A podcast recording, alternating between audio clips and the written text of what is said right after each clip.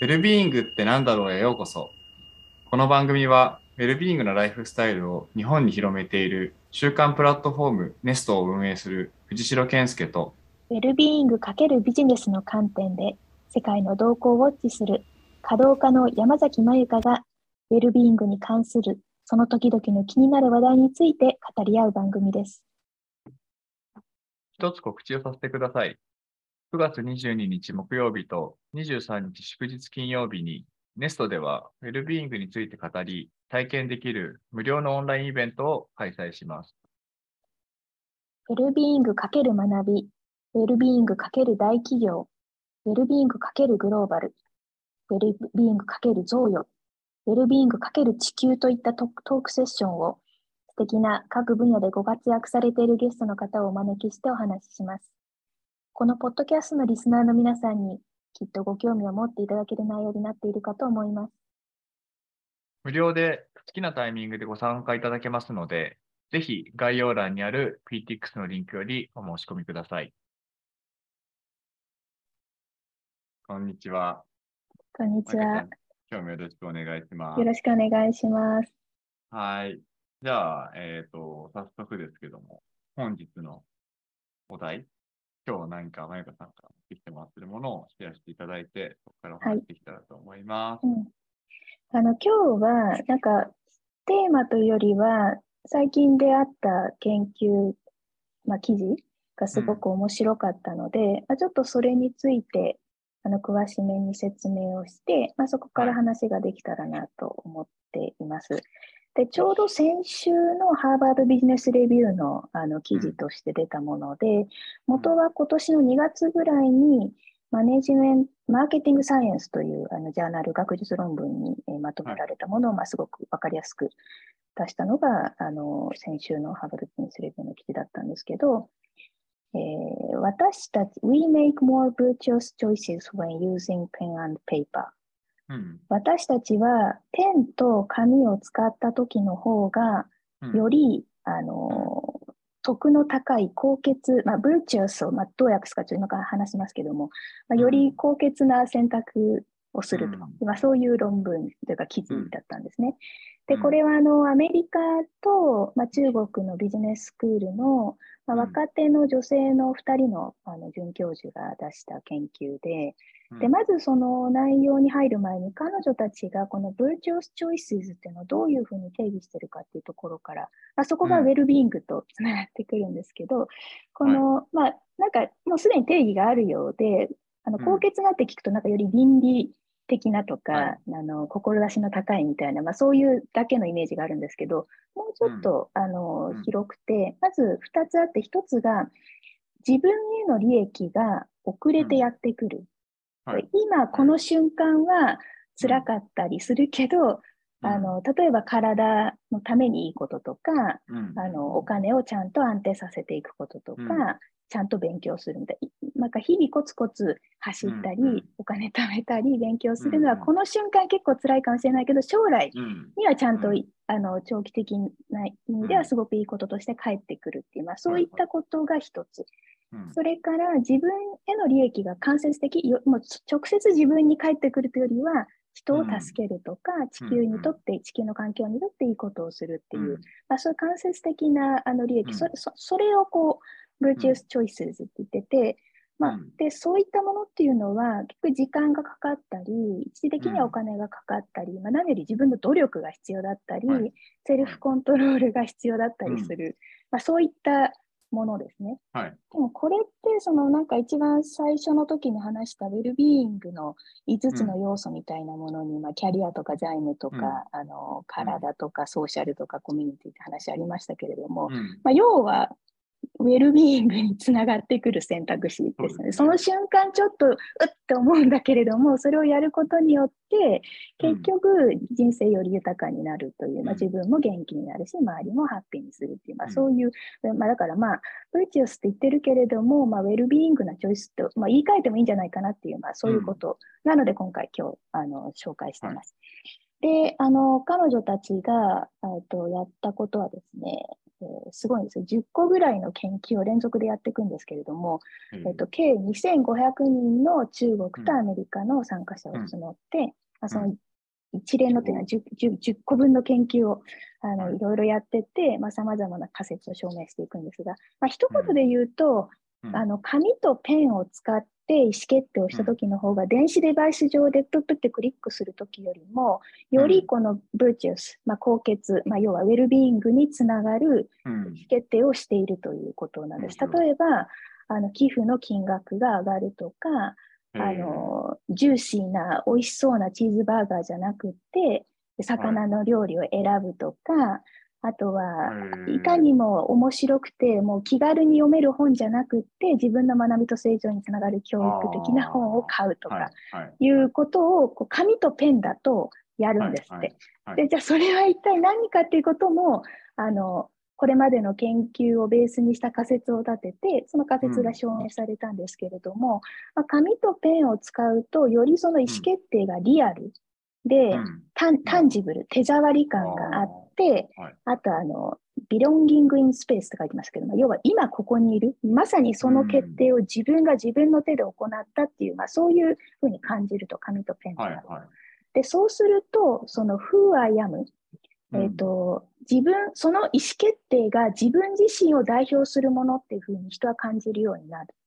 ということで、で、その自分自身って言ったときに、そういうセルフコンセプトっていうんですけれども、うん、その自分が自分をどう捉えてるかっていう中には、理想の自分っていうものも入っていて、まあ、こういう価値観でありたいとか、まあ、こうありたい自分っていうのが入ってて、まあ、そこと現実が離れると、あの、セルフエスティームが下がっていくみたいな話が、まあ、ちょっと一方であるんですけど、まあ、要するに自分自身の捉え方っていう中には、自分が今、この瞬間こうであるということと、まあ、こうありたいという両方が混在していて、で、こういうその、よりリアルな感覚を持って意思決定をすると、まあ、こうなりたいってことも含めた、あの、行動そこに近づく行動を取るようになると。まあ、よりこの行動が自分を代表しているから、ちゃんとした自分でありたいという思いが出てきた行動をするっていう、まあ、そういうことらしいんですよ。で、えっと、まあ、こういった紙と意思決定というものが、などんなメディアムを、メディアム？なんていうのか、媒体を使う、媒介っていうのかな、使うことで、えーと、どう変化があるか違いがあるかってその、まあ、要は紙とあのデジタルのち、はい、によってあのにおける変化でこの30年ぐらいいろんな分野で研究されていて、はい、あのまあ、ずっと研究されてまだ結局いろんな結論があってわからないと言われているのがリーディングなんですけどその読書を読むというものをスクリーン上ですることと、うん、その紙の上でするのでどういう効果の違いがあるかっていうのとか、あとはその支払いの仕方、がその現金でやるのか、うん、その電子決済なのかとか、はい、なんか本当さまざまな研究がある、うん、まあ、その一つなんですよね。でで、これ、この研究を読んですごくあの思い出したのが、あのジェレミー・ハンターっていうあの日本でも結構活動されてるドラッカービジネススクールってアメリカの西海岸の,、あのビジネススクールの、まあ、教授されてる方、マインドフルネスの専門家でいらっしゃるんですけど、彼が、まあ、日本には一体何があるのかというと、うん、えー、世界がどんどんデジタル化していく中で、この国にはアナログがあると。で、そのアナログさというものを、これから世界は日本にもっと求め、うん、求めるようになるだろうということを言っていて、うん、なんかその言葉すごく頭に引っかかってたんですよね。うん、で、例えばさっきの現金の支払いのことも、やっぱりその研究で現金で支払った場合っていうのは、ちゃんと自分がそれを支払ったっていう、その行為と自分がよりつながる感覚を人は得てるっていうのは分かっていて、まあでも一方で、こう日本の現金社会っていうのはやっぱめんどくさいとか不便だとか、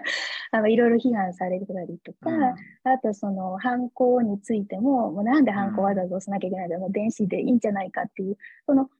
便利性、自然性っていう点で見ると、やっぱりその、あのアナログってすごくあのネガティブなんだけれども、実はそこに何か大切なものってあって、まあ、儀式的なのかな、ハンコを押すのも、私すごい下手くそだし、あんまハンコとかあんまり関係ない世界で生きてきたけれども、なん。かあの押すという行為のうん、一瞬理不尽なんだけど、なんかその瞬間、精神を集中してキュッと押すみたいな、しかもその感覚をしっかり持つみたいなことが、人間にもたらす効用ってなんかもしかしてあるのかなとか、なんかいろんな不便と言われて、今それをどんどんデジタル化していったらいいというさまざまな行為、でもその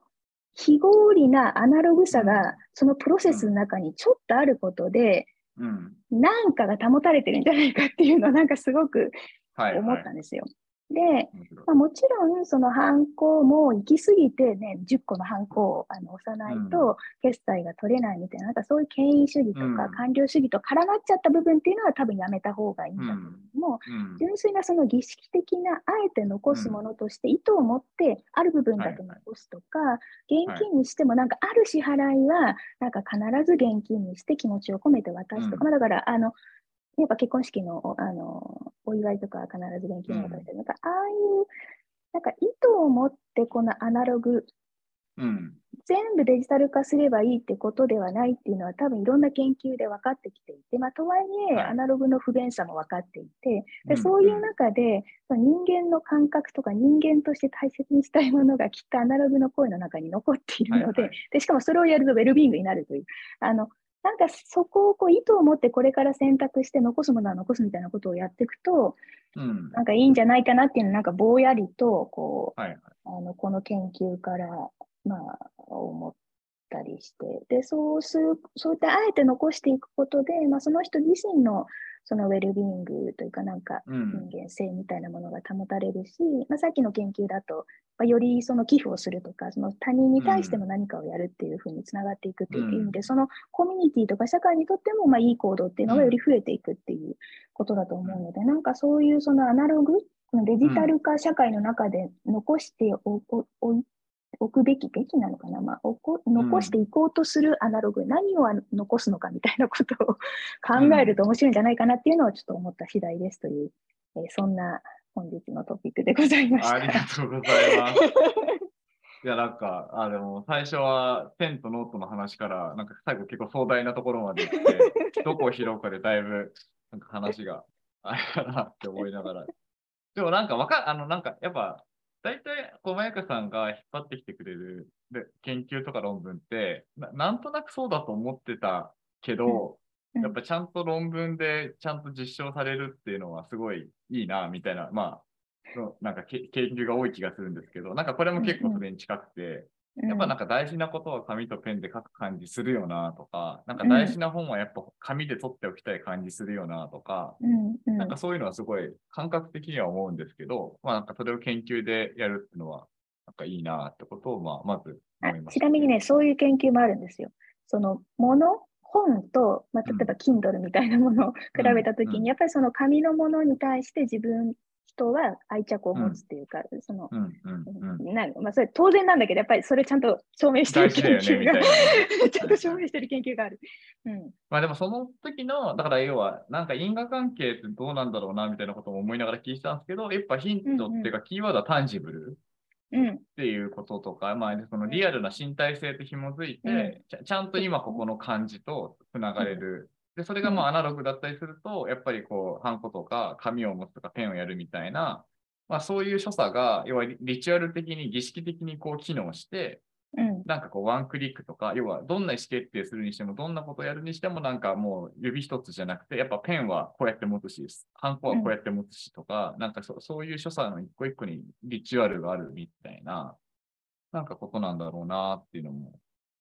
聞いてて思いましたね。うん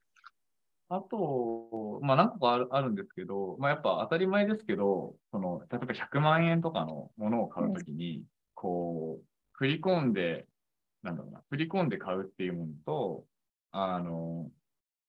えっと、なんか、あの、こう現金をこう下ろして、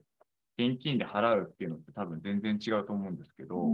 まゆこさん、これ聞こえてるかな？あ、聞こえてます。うん、あ、よかったです。一瞬ともはい。あの、そうそう。だからやっぱこう、現金を、なんか現金で払うってすごいなんかコスコストじゃないですか。なんかこの100万円を今から払うんだみたいな話と、やっぱこうか数として、なんかこう数の世界でやっぱりこう払っちゃうのって多分全然重みが違ったりするから、なんかやっぱそういうのはあるんだろうな、みたいなことも思いました。で、まあ、一個、ちょっと話ずれるかもしれないんですけど、ちょうど、あの、昨日、一昨日かな、あの、安西博之さんっていう、普段イタリアのミラノに在住されてる新ラグジュアリー論っていう本を最近書かれた方が、我が家に来てくれて、まあ、ちょうど話してたんですよね。でラグジュアリーとは何かみたいな話をいろいろとしてたんですけど、まあ、ラグジュアリーっていうのは、要はデザインとアートとクラフトのなんか要は3つのせめぎ合いの中での、なんかちょうどいい感じのところにあるのが、まあ、ラグジュアリーだみたいな、1個の定義が、まあ、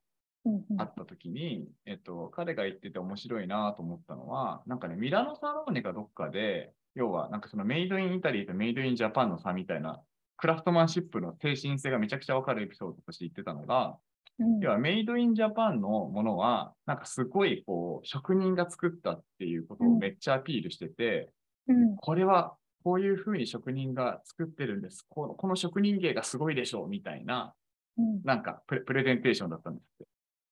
でもイタリアのやつは、まあなんか 3D プリンターとか機械とかをこううまく使いながら、うん、なんかこう、造形的なものは全部機械でやってるんだけど、仕上げだけその職人のこうなんかすごい、なんか質感のいい仕上げをこうやって、美しいでしょうっていう、なんかこう、プレゼンテーションだったっていう、なんかそのクラフト、だからさっきのその手触り感とかタンジブルっていう話とクラフトっていうのは結構近いような気がしてて、要はなんかクラフトを、要はエクスペリエンスの頂点には持ってくるんだけど、なんかすべてをクラフトにする必要がないっていうか、なんかなんかその、わかるわかるわかる。ベースになるものは全然最新のテクノロジーとか最新のなんかサービス的に便利にすればいいんだけど、やっぱりこう愛着を増すとか、そこに意味を見出すとか、今ここにつながるっていう時に何かこうクラフト的なものになんかアクセスをしていくっていうのは、まああるようなことを思った時に、さっきのマイカさんの話で言った時の、この時代におけるアナログとの付き合い方っていう話と、うんうん、なんか今の話はなんかヒントになりそうだなって思ったりとかして。あつながりますよね。うん、だからその毎日の出退管、出退、なな出勤管理、出ななんていうんですかね、もうそういう言葉すら知らないですけど、あのそこでハンコを、そうそう、あの勤怠管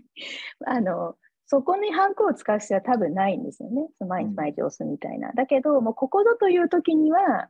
らそこはもう全部電子化っていうか、その人の手を使わず、うん、ここぞという時にむしろ使うことで、その最後のこう人の手がかかる部分の価値も増すし、あのそこに向ける気持ちも大きくなるし、その辺は多分、またイタリそのイタリアのあの感じなんですよね。うん。うん、まあでも一方でその日本のそのすっごい細かいところまでも全部手でやっていくっていう、まあ、その、ね、素敵さもあるから、まあ、そこはだから何がいい悪いって答えがあるわけじゃなくて、うん、あのね、それぞれの、まあ、人なりそれぞれの文化なりがそこの見極めをしていくっていうことなのかなと思うけれども。まあ、でもなんかこう、その、まあ、ある程度便利で合理的なサービスが成熟された社会に生きる私たちにとって、まあ、それを享受して生きていくっていうことは大事だし、そその、その流れに乗るから生活がより安価に、まあなんていうか、便利に過ごせるように、昔の人からとなってるんだけど、やっぱこここぞという意思決定のタイミングとか、ここはま重要な晴れとか変化のポイントだって言ったときに、なんかそのサービスフローの流れのまま決断しないで、なんか立ち止まって、そこでクラフト的なものとか、アナログ的なものっていうものをなんかこう引っ張り出してくるっていうことが結果的に自分のその生活に、なんだろうな、流すとこは流して決めるとこは決めるっていう、うなんかリリズムが作れるのかなみたいなことは思います。そうですよね。だからなんか今のその働き方の議論の中でも、まあ、結局パンデミックみたいなことが起きて、まあ、一回かなりリモートにこう触れて、で、そこからちゃんと気づいた会社っていうのは、じゃあオフィスっていうのは一体何なのかっていうのをもう一回考えて、うん、オフィスでしか起き起きないこととか、オフィスだからこそより同調されることっていうのはオフィスでやって、うん、もうそれ以外は、まあ、それぞれ個人、個人の方が生産性高いっていうのもあるし、やっぱ家でやりたいっていう人もそれぞれのニーズもあるからっていうのをなんか、こう探りながらその塩梅をこう実験してるみたいな、まあ、企業がある一方で、まあ、やっぱりなんかまあとりあえず出社みたいなふうに戻ってすべてをまたアナログに戻すって、まあ、今までやってきた、そうそう。今までやってきたことだからまあ楽じゃ楽ですね。そうあの管理する側から見れば。だからなんか、うん、そこにもったいなさがあるというかねせっかく一回こう、うんデジタルに。逆にその今までオフィスという文脈においては別に世界どこでもとりあえずデフォルトは出社だったわけで、そういう意味ではそこはすごいアナログだったわけですよね。いくらツールとしては、あの、ネットとか使ってたとしても。でもなんか実際その働くということが一回デジタル化されるっていう年間を経て、なんかあのすごいこう気づき満載の2年間の中で、なんか新しい、なんだろうな、あのパレート最適じゃないけど、その最適点をこう模索してるところと、結局めんどくさいが元に戻るところと、なんか分かれてきてるなっていうなんか感覚があるかな。うん。そうですよね。うん。うん。なんかその話とちょっとつながるかわかんないけど、今日その文房具系の話だと自覚したときに、例えば、そうですね。あの、株式会社ネストは主に Notion がなんかこう、ドキュメントなんだろう、議事録だったりとか考え事するとかのツールなんですよね。で、 Notion ってやっぱすごい便利で、まあ、なんだろうメ、メモする、議事録をメモするのもそうだし、簡単な表も作れるし、スケジュール管理もできるし、全部共有したい人にできるし、コメントもつくしで、めちゃくちゃ便利なんですよ。だから結構やっぱ考えるときとかもそうだし、議事録とかも、まあ、結構その Notion の、なんていうか、ツール上でこう、パパパコパコ打ちながら考え事するわけです。うんうんうんうん、で、まあなんだろう、プロトタイプ作るって言っても、とかスライド作るって言っても、やっぱりパワーポイントなんで、 Keynote、PC 上でこうやっぱり作るわけだけど、うん、でもやっぱりそれの前の作業に、やっぱノートとペンが必要だなって思うけど、うん、でもそれを多分ノートとペンをなしで、いきなり作り始める人もいたりとか、うん、なんかすると思うんですよね。だからなんかそ,、そこら辺の、なんかこう、どんどんどんどん便利になっていって、すぐにあの資料とかも作れる、デジタルで作れるようになったからこそ、どうノートとかペンと付き合うかみたいな話とか、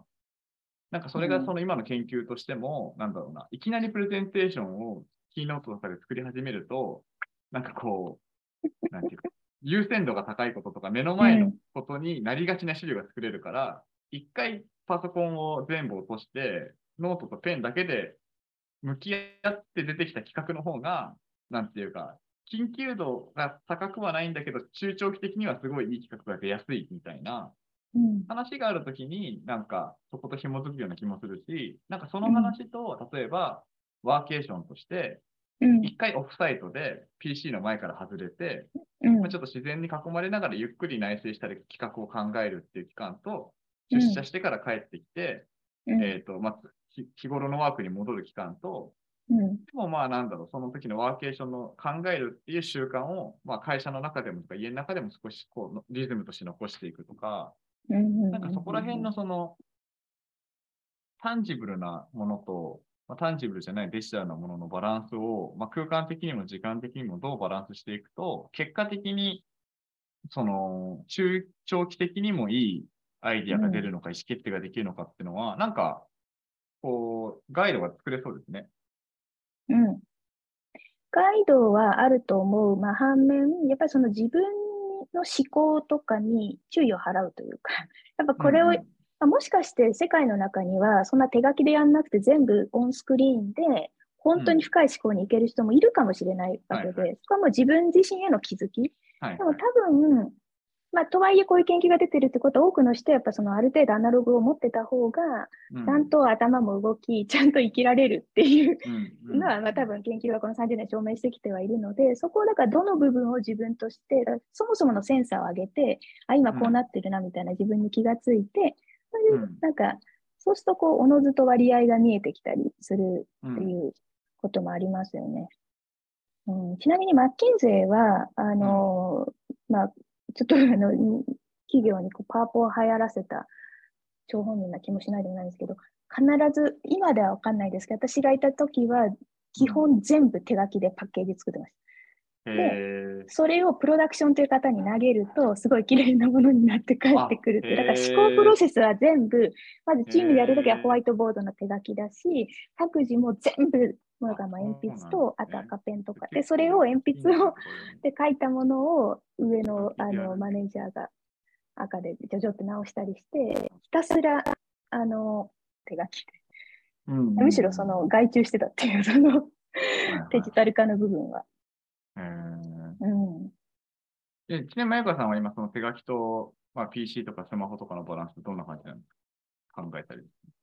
えっ、と、考えるときは必ず、まず、だここの、あの、ポッドキャストとかも全部手書きで、あの、うんうん、今、まとめるし、なんかパワポ講演とかで使うときも全部一回手書きで、あれこれごちゃごちゃごちゃごちゃやって、まあ、それを最終的にほとんどできたものを、あの、やるかな。あの、ワードとパパワパちょっと違って、パワポの中を書いてるときに思考がより深くなるってことほぼないんですよ。でも、文章は書いてるときに、やっぱその、の思考と、まあ、あのタイピングも結構もう相当つながってるので、はいはい、だから書いてる中でより深まったり広がったり整理されたりっていうのはあるかな。はい、だからやっぱ文章とこうなんか図表的な、なんかそのパワポとはかなり違うなっていうか、うん。あのうん、てかテキストとなんかそういうビジュアライゼーションはだいぶ違うなって感じかな。なるほどな。うんうんうんまあ、確かに、だって小説家の方とかもね、多分、今、全然普通にいきなり PC で書いてる方多いですね。そこはなんか、まあ、あとは意思決定の話とかでしたもんね。さっきの研究とかで言うと。だから Amazon の、あの、結局、ベゾスとかが言ってたことって、要は Amazon は何か商品を売るというか、商品を売るという体験を要は提供してるんだって、そこを最適化するんだって言って、限りなくお金を払うコスト下がってるじゃないですか。ワンクリックで買えるっていう。だからやっぱあれってすごいとった意思決定のハードルがめちゃくちゃ下がりますよね。うん、だからやっぱ、う。ん、あれが結局買ってるんじゃなくて買わされてるんじゃないかみたいな、うん、なんか便利なんだけど、それによって結局、なんか中毒になってるんじゃないかみたいな時に、なんかデジタルデトックスの考え方とかも、だからやっぱ Amazon で買わないとか、同じ本を買うにしても、こう、Amazon で買うんじゃなくて、えー、っと、やっていくみたいなことができるといいよねって話を してるわけですよね。そう、でも本当に、あの、この論文のイントロダクションの部分って今までの先行研究のいろんなレビューが入るんですけど、このデジタルと、あの、アナログの違いを研究する研究がこんなにもあるのかっていうぐらいいっぱいあって、やっぱり人間としてこの、本能的にこの全部デジタル化してはいけないっていうのがあって、まあ、それをこういろんな形であの証明しようとしているんだなっていうのを感じましたね。ものすごいあらゆる分野で みんな行っているので。いや、でもやっぱりそれってすごい、あの、まあ、研究としてはそうだし、うん、その、うん、なんていうか、理性的にはそうなんだけど、結局サービスはどんどん便利になってくるじゃないですか。うん、まあそうですね。どんどんワンクリックでどんどん便利に楽に合理的に、まあ、ななってくると思うんですけど、なんかそこでやっぱりさっきの Amazon の話じゃないけど、どう自分が本当に中長期的な自分のためにそっちじゃないっていう意思決定をする、なんかブレーキとか、うん、自精神っていうかセルフコントロールって言ってましたけど、うん、なんかそれをどうどう育んでいくかっていうところですよね、やっぱりこれからは。そうなんです。そのあたりの研究とか、そのあたりのなんかやり、なんかとかってあったりするんですか？あ、それはまた別のたくさんの研究があります。なんかちょっと今日もう一個悩んだのが、あの、エモーショナルインテリジェンスっていう、あの、うん、まあ、そのうちの一つにセルフアウェアネス、まあ、コントロールも含む、コントロールってことはちょっときついですけど、うん、ちゃんと自分に気がついて、それをきちんと行動に反映させていくっていう、その感情知性の話を、もしようかなと思ってて、ちょっとそれじゃあ次に。うん、そうですね。